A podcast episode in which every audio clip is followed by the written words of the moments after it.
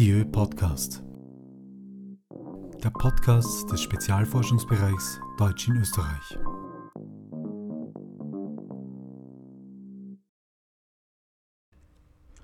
Hallo, mein Name ist Martin Gastern. Ich begrüße Sie zur dritten Ausgabe des Podcast Dieu. Mein heutiger Gesprächspartner ist der Mann, den die Medien rufen, wenn es etwas zum Dialekt zu fragen bzw. zu sagen gibt.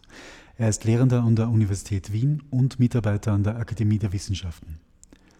Im SFB Deutsch in Österreich ist Manfred Klauninger kooptierter Mitarbeiter in den Projekten PP05 und PP08.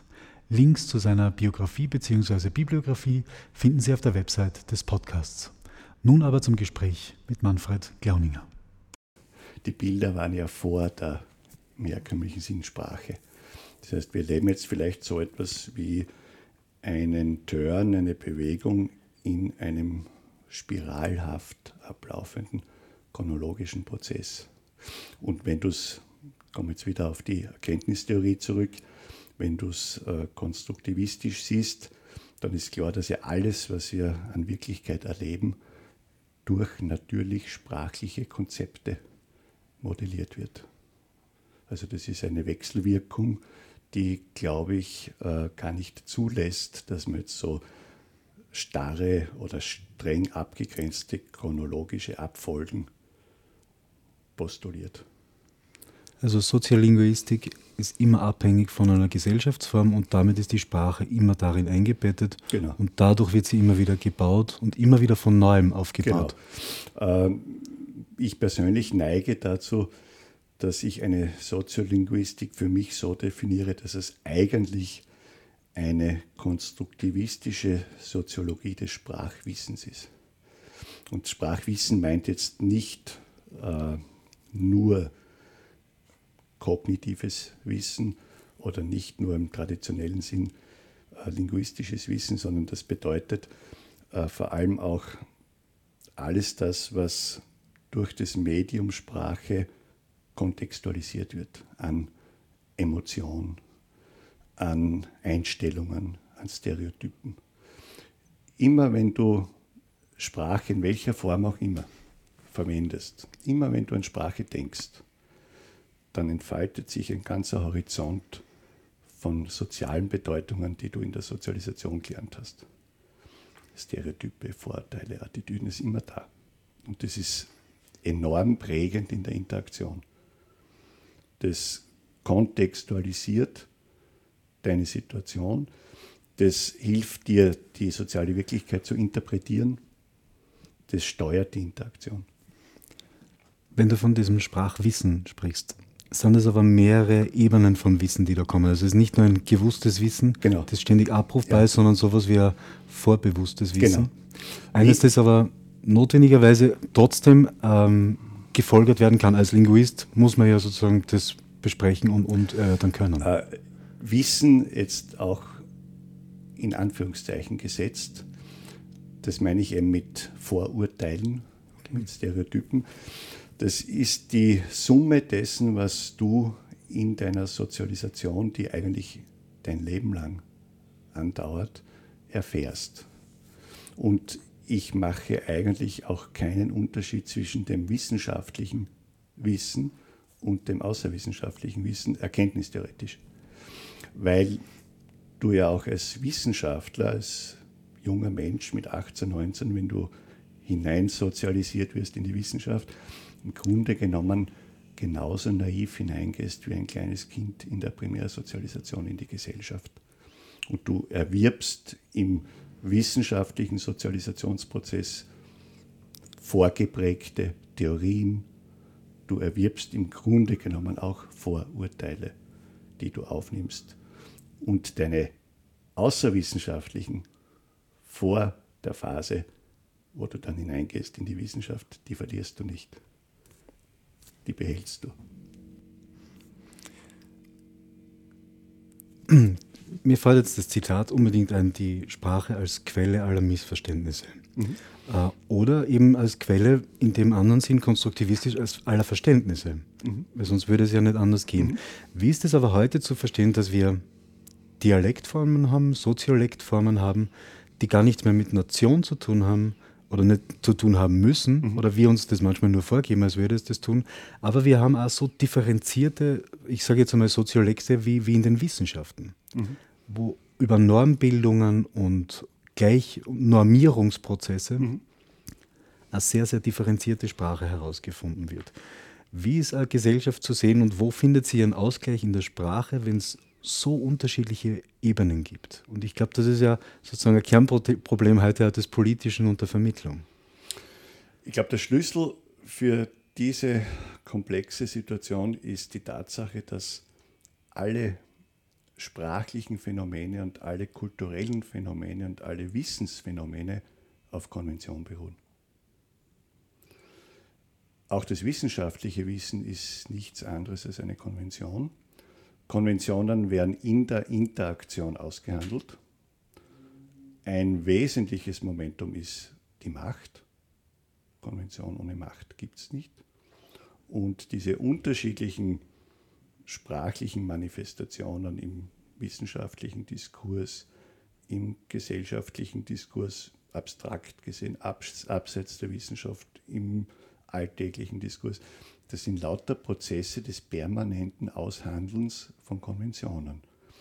Und das ist natürlich dann letztlich ein Faktor, der uns unterstützt, in der unglaublich komplexen sozialen Wirklichkeit uns zurechtzufinden. Das sind auch sicher so etwas wie Anker, wo man sich auch festhält.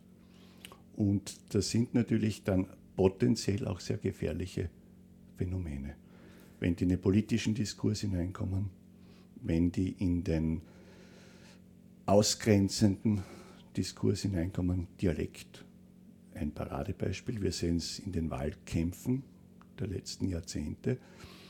Der sogenannte Dialekt hat wie jede Sprachform natürlich die Aufgabe, dass er eine Gruppe, wie immer die sich konstituiert, nach innen zusammenschweißt und nach außen abgrenzt. Und da ist dann die Gratwanderung, gerade beim Dialekt, ist die sehr, sehr schmal. Der Dialekt hat in Österreich, aber auch darüber hinaus natürlich das Potenzial, dass er gerade in dieser Funktion missbraucht wird. Interessantes Phänomen, weil strukturell ist das gleich mit den Foren oder im Internet, ähm, Twitter und so weiter, wo sich die Gesellschaften auch nach innen abschließen mhm. und gar nicht mehr andere Meinungen zulassen, wodurch auch so ein Begriff wie, wie Fake News zustande kommen kann. Also die anderen sozusagen haben die Wahrheit nicht, wir haben sie gebucht, ja. wir können äh, durch diese und diese Dinge die Wahrheit feststellen. Also das würde dann so eine Binnenform von strukturellem Dialekt sein? Ich glaube, das ist, ähm, so wie du das angesprochen hast, auch eine Form der Komplexitätsreduktion in dem Sinn, dass ja niemand, vor allem jetzt in unserer postmodernen Welt mit den Internetmöglichkeiten, dass niemand mehr auch nur annähernd irgendwie alles überblicken kann. Und dass diese Tatsache, dass jetzt so viele globale Momente am Smartphone erscheinen, wenn ich drauf schaue, dass die natürlich etwas Beängstigendes hat. Und dann gibt es die Möglichkeit, sich in kleineren Gruppen, virtuellen Gruppen oder sprachlichen Gruppen zu bewegen, die gewissermaßen überschaubar sind und die auch Deutungsmöglichkeiten bieten. Ich vermute, dass das sowohl eine der wichtigsten Funktionen der Sprache ist, im Sinne von Heterogenität, unterschiedliche Sprachformen, die wir konstruieren und wahrnehmen, als auch in den Medien diese Foren. Soziale ähm, Foren, soziale Medien, wie immer man das nennt, das ist eigentlich ein, eine logische Folge auch der Tatsache, dass gerade durch diese Medien die Komplexität unglaublich explodiert ist.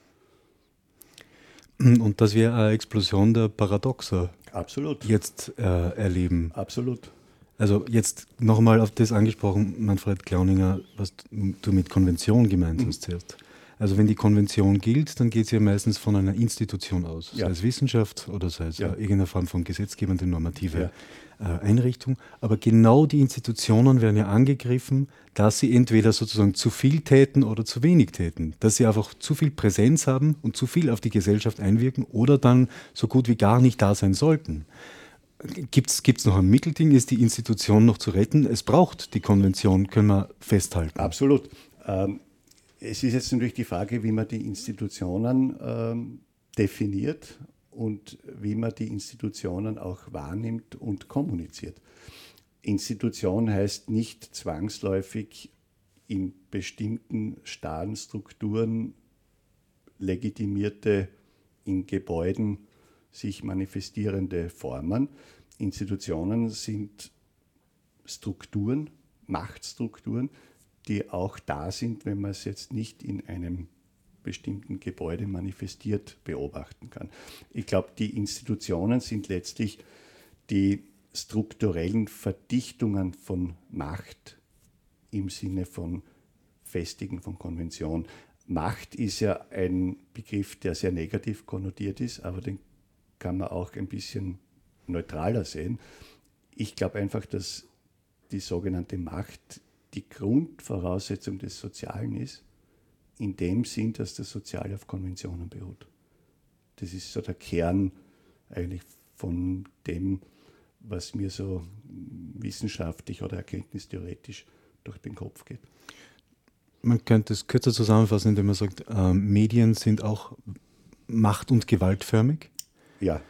Und dadurch ist es die Sprache und jeder, der spricht, beteiligt sich jeder an Macht. Ja. Immer schon mit. Ja. Das heißt, Macht ist nicht so leicht abschiebbar an eine Institution, Nein. sondern ist immer schon mitgegeben. Ja. Impliziert auch, insofern man das reflektiert oder die Möglichkeit hat, das zu reflektieren, äh, impliziert das eine Verantwortung.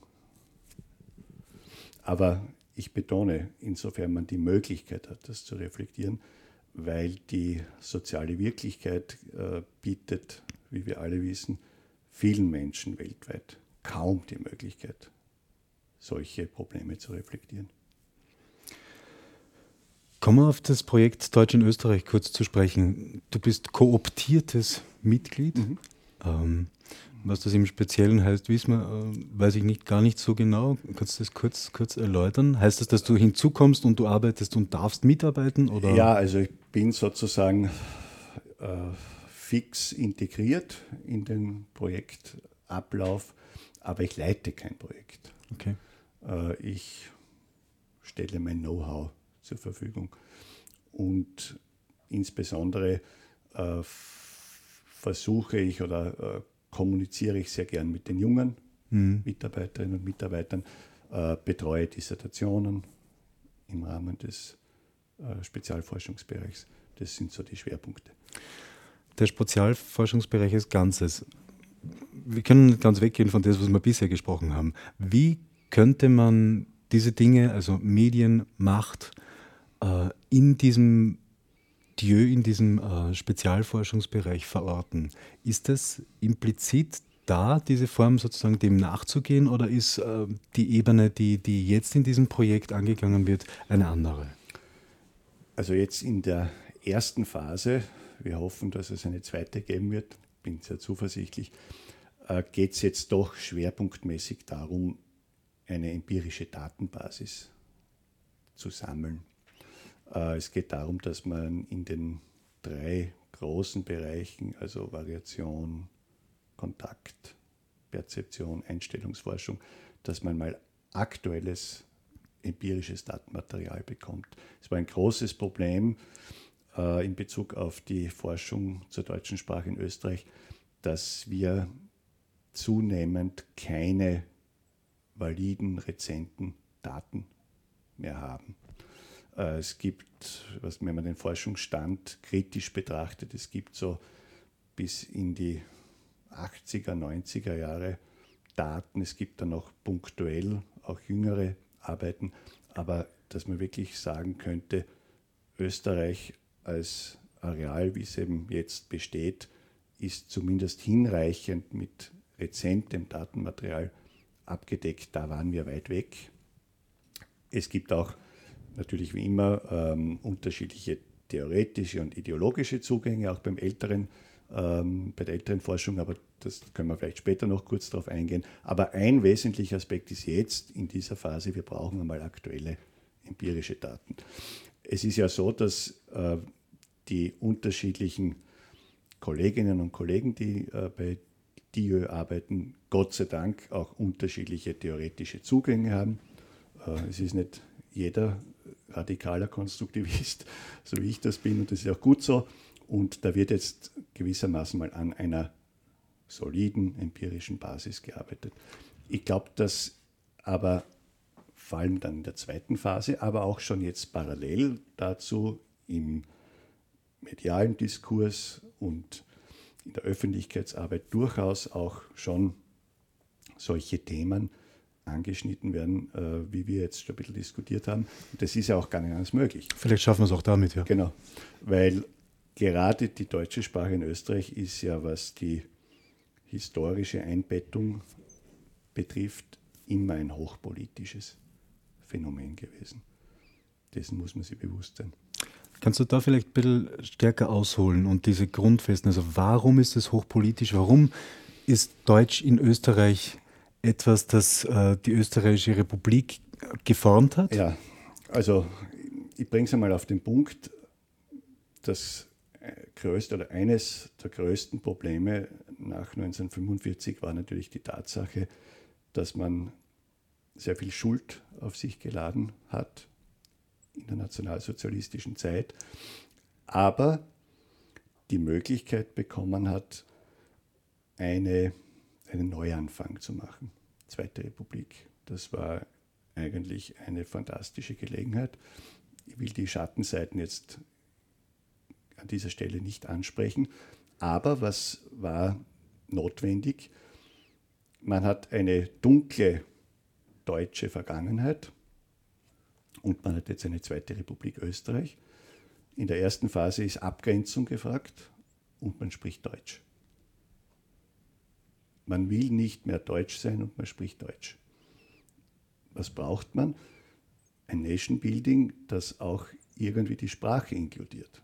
Die Sprache ist ja, wir haben es jetzt schon einigermaßen differenziert betrachtet, die Sprache ist ganz essentiell in der Gesellschaft und jetzt ein Nation Building, ein österreichisches Nation Building, Zweite Republik, die Sprache muss man mitnehmen und man redet Deutsch. Man braucht ein österreichisches Deutsch. Ein österreichisches Deutsch hat es natürlich vorher auch gegeben. Das ist ja klar. Aber wenn wir jetzt von der politischen Dimension gesprochen haben, diese Funktion des österreichischen Deutsch, dass es ein Element des Nation Building der Zweiten Republik ist, das ist natürlich ein neues Momentum nach 1945. Gibt es dieses Moment heute noch? Oder ist es ein abnehmendes Phänomen? Ich würde es so formulieren, es gibt Indizien dafür und das würde historisch logisch sein, möchte ich fast sagen, dass in dem Moment, wo eben diese Zweite Republik gefestigt war, diese vielleicht etwas übertriebene Projektion von bestimmten Teilen der Gesellschaft auf dieses österreichische Deutsch, dass das vielleicht reduziert wird. Das hängt aber natürlich nicht nur mit diesen innerösterreichischen Phänomenen zusammen, das wäre eine Nabelschau, das hängt auch damit zusammen, dass wir jetzt im EU-Binnenmarkt leben. Wenn nicht die tragische Flüchtlingskrise gekommen wäre, wir wüssten gar nicht mehr, dass es eine Grenze gibt zwischen Deutschland und Österreich. Ist ja schon gewesen. Also in den 90er Jahren ist man drüber gefahren. Äh, Grenzzollhäuser waren abgebaut. Das ist ein wesentliches Faktum und das Internet.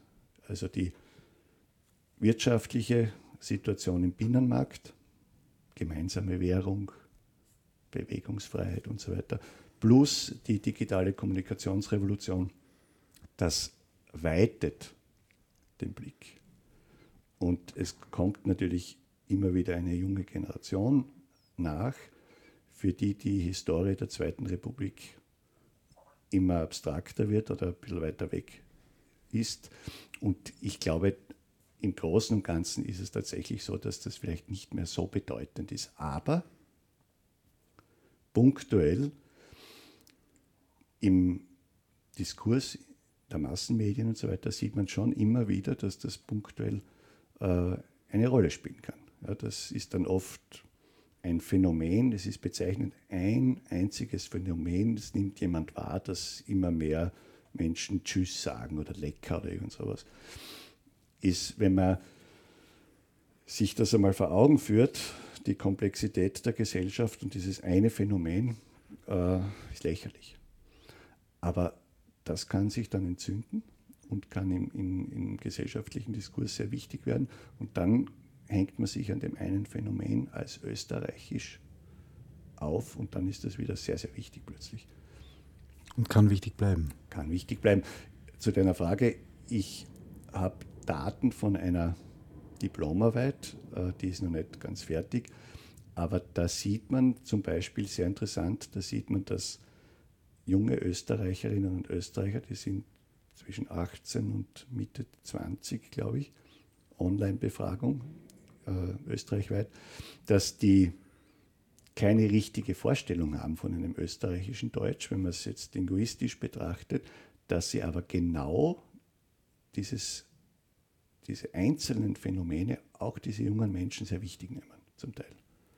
Dass sie sagen, ja, das wollen wir schon. Ja? Also, dass bei uns Semmel heißt und nicht Brötchen. Und also Unterscheidungsmerkmale, die es aber ohne dies braucht. Ja. Auch binnendifferenzierend. Genau, ja. genau. Aber jetzt, ähm, dass man sagt, wir müssen österreichisches Deutsch sprechen, damit es Österreich gibt. Das ist ja verkürzt das, was wir vorher angesprochen haben, nach 1945. Also ich glaube, diese Einstellung gibt es nicht mehr. Okay. Bei jungen Menschen. Ja. Ich möchte nochmal zurückkommen auf das, was du vorher gesagt hast. Wir haben valide Daten aus den 80er Jahren, aber fragmentierte Daten. Wie ist es zu unterscheiden, jetzt sozusagen auch im digitalen Zeitalter? Mhm. Wie nehmen wir jetzt Daten auf und wie wurde damals mhm. Daten aufgenommen? Wie ist da die Differenz und kann man dann überhaupt von einem vergleichbaren Korpus sprechen? Also, man muss natürlich äh, vorsichtig sein. Es waren möglicherweise auch die, die Möglichkeiten, um jetzt sozusagen repräsentative Daten zu erheben, äh, damals nicht in der Weise gegeben. Die finanziellen Ressourcen, die technischen Möglichkeiten. Und ich will das überhaupt nicht schlecht reden, also das liegt mir fern. Aber ich glaube einfach, dass wir jetzt zum Beispiel durch solche Instrumente wie das Internet äh, Möglichkeit, die Möglichkeit haben, dass wir tatsächlich jetzt quantitativ um einiges billiger und besser große Datenmengen erheben können. Bei der Empirie, du weißt es, das ist immer eine, ein zweischneidiges Schwert, das ist ganz klar. Ähm, Repräsentativität im Sinne der Soziologie äh, erreichen wir in der Linguistik kaum, muss man kritisch sagen nur ein Beispiel, ein Detail. Wir erreichen fast nie die sogenannten bildungsfernen Schichten. Das ist eine, ein großes Problem. Ähm, wir erreichen in der Regel leichter die jüngeren Leute als die älteren Menschen. Aber da wird jetzt im SFB, Deutsch in Österreich, tatsächlich versucht, dass wir das zumindest abfedern, diese Problematik. Und ich denke, dass wir doch durch diese ähm, auch methodischen Innovationen, die wir jetzt erleben, zum Beispiel, dass man in Erhebungssituationen Stimuli, visuelle Stimuli mit äh, Laptop einspielen kann, äh, dass man die Aufnahmesituation anders gestalten kann. Ich habe heute nicht mehr Koffer, genau, wir müssen nicht ins Studio. Geräte ins Studio. Ja. Also ich glaube, dass sich da schon einiges geändert hat. Und das wird tatsächlich dazu führen, dass wir jetzt in, in der ersten Phase doch andere Daten haben und, und auch mehr Daten haben. Und der nächste Schritt nach dieser Datenaufnahme heißt ja Systematisierung im Prinzip und heißt analytische Herangehensweise an das Material, das aber nicht, wie eben gesagt, nicht ganz repräsentativ sein kann. Das heißt, man ja. muss trotz allem phänomenologisch anders herangehen und mit den Mitteln, die in der, in der Tradition der Linguistik entstanden sind, mit dem Material umgehen. Wobei es auch hier natürlich äh, Veränderungen gibt. Äh, die theoretischen Modellierungen äh, sind andere. Auch hier ganz konkret äh, die sogenannte Sprachdynamiktheorie spielt eine große Rolle in unserem äh, Spezialforschungsbereich. Viele, äh, vor allem auch junge Kolleginnen und Kollegen, arbeiten mit dieser Theorie. Das ist eine interaktionale Theorie. Sprache wird erzeugt in der Interaktion und auch die in der traditionellen Dialektologie noch sehr starren Varietätenmodelle äh, werden hier viel dynamischer gesehen. Sprachdynamik, der Name ist Programm. Äh, das Wesentliche dabei ist, die Sprache wird als ein sich ständig veränderndes System beschrieben. Und das bedeutet zum Beispiel, dass es so etwas wie ein Dialektsterben im herkömmlichen Sinn nicht gibt. Das ist zum Beispiel ein großer Schock äh, für Menschen, die jetzt nicht diese theoretischen Modelle im Kopf haben. Ihr erlebt das bei populärwissenschaftlichen Veranstaltungen immer wieder. Das Verschwinden des Dialekts, des echten Dialekts. Was ist der Hintergrund? Du wirst als Kind hineinsozialisiert in einen Sprachzustand, den du als statisch wahrnimmst. So als ob der vom Himmel heruntergefallen wäre, so wie er ist. Dann wirst du älter und du merkst gesellschaftliche Veränderungen und so weiter und dieser Sprachzustand hat sich verändert. Das führt in deinem Bewusstsein zur Befürchtung, dass das verschwindet. Der echte Dialekt von der Oma der echte Dialekt meiner Kindheit, den redet niemand mehr, die reden heute alle ganz anders, der verschwindet, der stirbt. Dass dieser echte Dialekt von der Oma nicht als solcher schon fertig da war, sondern dass der das Produkt ist von Veränderungen, die tausend Jahre vorher ununterbrochen passiert sind, das reflektierst du nicht. Und gleichzeitig lässt eines das natürlich wieder zu einem gewissen Trauermoment. Ja. Also ein, ein Verlust von etwas, ja. das nicht aber unbedingt mit Sprache zu tun haben ja. muss, sondern vielmehr äh, das Andenken an die Oma jetzt genau. im Vergleich. Äh, ich sage immer den Leuten, wenn wir uns ganz ehrlich sind, wer von uns will so leben wie vor 100 Jahren? Niemand. Aber sie wollen so sprechen wie vor 100 Jahren. Das, das eine kann man ohne das andere nicht haben. Das ist ein guter Punkt. Das ist ein guter Punkt. Ähm, das ganze DÖ-Projekt ist auf insgesamt acht Jahre angelegt. Vier Jahre Datenerhebung ja. und dann sozusagen Neuanträge, um diesen zweiten, wie Sie sagen, großen, großen Bereich dann abzudecken, also wieder vier Jahre zu mhm. haben. Wie geht man das an, wenn man zuerst nur Datenerhebung hat und dann die Analyse so weit nach hinten stellen muss? Da muss ich jetzt äh, ist dem korrigieren. So? Nein, das ist, vielleicht habe ich mich missverständlich ausgedrückt. Es wird auch schon im ersten Teil, in den ersten vier Jahren, natürlich das Material analysiert. Es müssen Ergebnisse auf den Tisch. Das ist ganz klar. Es ist nicht so, dass wir jetzt vier Jahre nur, unter Anführungszeichen, Daten erheben. Da würde man heutzutage auch keine Fördermittel dafür kriegen. Nein, es ähm, entstehen jetzt schon auch Abschlussarbeiten der jungen Mitarbeiterinnen und Mitarbeiter und es sind sehr klar definierte Ziele, die wir auch erbringen wollen und müssen. Und da sind auch Ergebnisse gefragt. Also nur ein Beispiel. Ähm, wir werden wahrscheinlich ähm, sehr viel mehr von den Einstellungen der österreichischen Bevölkerung zum sogenannten Hochdeutsch wissen. Das ist jetzt eine große Erhebung, gerade im Gange, eine Online-Erhebung. Äh, wir werden sehr viel mehr wissen über die Einstellungen auch zum Dialekt, über die möglicherweise sich verändernde Variationsstruktur, über die Frage, wann wird wo in Österreich Dialekt für welche Zwecke eingesetzt, wo endet unter Anführungszeichen Dialekt, wo beginnt die sogenannte Umgangssprache. Das müssen wir schon auch durchaus schon ergebnishaft einmal andeuten, ich sage es einmal so. Und wir haben da bin ich jetzt äh, fachlich nicht ausgewiesen, aber ich beobachte das mit ganz großem Interesse. Wir haben ja auch dieses große Teilprojekt, wo die digitale Infrastruktur gemacht wird. Und das erachte ich persönlich für einen Meilenstein. Das sind natürlich Dinge, die in der sogenannten älteren Forschung noch gar nicht im Bewusstsein stehen konnten.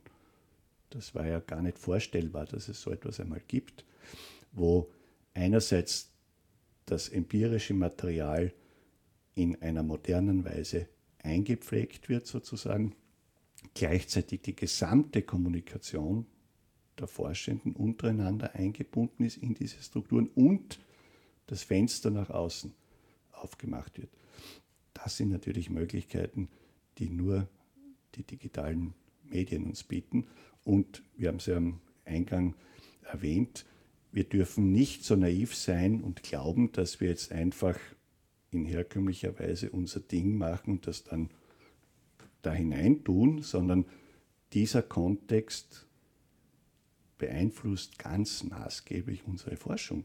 Das merke ich als einer, der kein Digital Native bin, dass natürlich diese Möglichkeiten, die jetzt da sind, unmittelbar sich niederschlagen in der Konzipierung des Untersuchungsgegenstandes, in der methodischen Analyse des Materials. Das heißt, dieser Kontext formt sehr wohl den gesamten Forschungsablauf und natürlich auch, jetzt bin ich wieder Konstruktivist, den Output.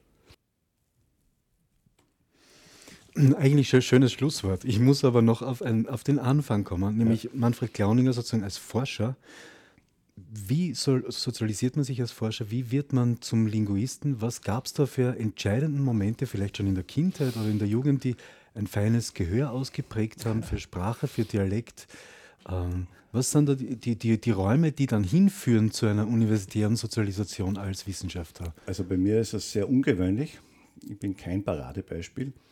Ich äh, bin mit 15 von der Schule weg und auch von zu Hause weg und habe dann sehr viele Jahre äh, als Künstler gelebt, unterschiedliche Formen gesucht, damit ich mich finanziell über Wasser halte, habe unter anderem äh, auf Kinder aufgepasst, äh, zur damaligen Zeit vielleicht als überhaupt der erste Tagesvater in Österreich, wenn es sowas gibt. Äh, ich habe in allen möglichen Jobs gearbeitet, äh, in Nachtschicht in der Fabrik und, und, und. Und habe aber eigentlich ähm, mich immer für Sprache interessiert. Also auch schon als Kind und in der Schule. Und habe dann so mit Mitte 20 irgendwie gemerkt, ja, jetzt äh, kannst eigentlich dieses Leben nicht ewig so führen, wie du es jetzt gelebt hast. Äh, und habe mir gedacht, eigentlich wollte ich immer Germanistik studieren. Und habe dann irgendwie gedacht, ja, jetzt mache ich es. Und habe dann mit 28 äh, mein Studium begonnen. Also sehr spät, als, als sozusagen als Spätberufener. Ich kann mich noch genau erinnern, bin zu meinem damaligen späteren Lehrer, zu meinem Hutterer, an, der, an die Grazer Uni gegangen und habe ihm gesagt, was ich so machen will. Und er hat geschmunzelt und hat zu mir gesagt, Herr Klauninger, er wünsche Ihnen nur, dass Sie nicht zu sehr enttäuscht werden. Und ja, dann habe ich das Studium sehr, sehr schnell durchgezogen und bin dann äh, nach meiner Dissertation äh, für ein paar Jahre nach Ungarn, habe dann als Lektor äh, für deutsche Sprache und österreichische Literatur, so hat es geheißen, an der Uni Peć in Ungarn gewesen. Und dann, äh, wie diese Zeit vorbei war, bin ich gleich nach Wien gekommen an die Akademie der Wissenschaften und habe beim äh, Wörterbuch der bayerischen Mundarten in Österreich begonnen. Und jetzt bin ich da. War es enttäuschend? Also jetzt müsste ich spontan sagen nein, aber in gewisser Weise schon auch ja. Äh, der springende Punkt ist, vor allem wenn man älter wird, man sieht natürlich, dass die Kulturpraxis Wissenschaft Facetten hat, die tatsächlich enttäuschen können. Da muss man ganz ehrlich sagen. Vor allem, wenn man so wie ich ein bisschen ein unkonventioneller Mensch ist, äh, fühlt man sich in dem System oft auch unwohl. Das ist natürlich in gewissen Bereichen ein sehr autoritäres System, ein konservatives System, ein gerontokratisches System. Und da gibt es schon auch Facetten, die einem nicht so gefallen. Aber andererseits geht es mir natürlich auch wieder wahnsinnig gut. Und die Arbeit mit den jungen Menschen, die entschädigt mich dann immer für alle Grauslichkeiten. Ganz herzlichen Dank fürs Gespräch, Manfred Klauninger. Sehr gern. Sie finden den Podcast auf der Homepage des Forschungsbereichs unter diö.at und auf iTunes. Mein Name ist Martin Gasteiner und ich danke Ihnen fürs Zuhören. Adieu.